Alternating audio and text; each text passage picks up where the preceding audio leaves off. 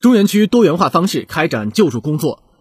近年来中原区慈善总会围绕扶贫济困宗旨突出老百姓最急需政府最关心捐赠者最乐意主线研究确定救助项目常态化救助与节日性救助相结合努力让更多的弱势群体直接享受到社会的关怀和爱心的温暖。日常开展慈善项目二十六项涉及困境儿童特困老人残疾人环卫工困难师生退役军人等群体。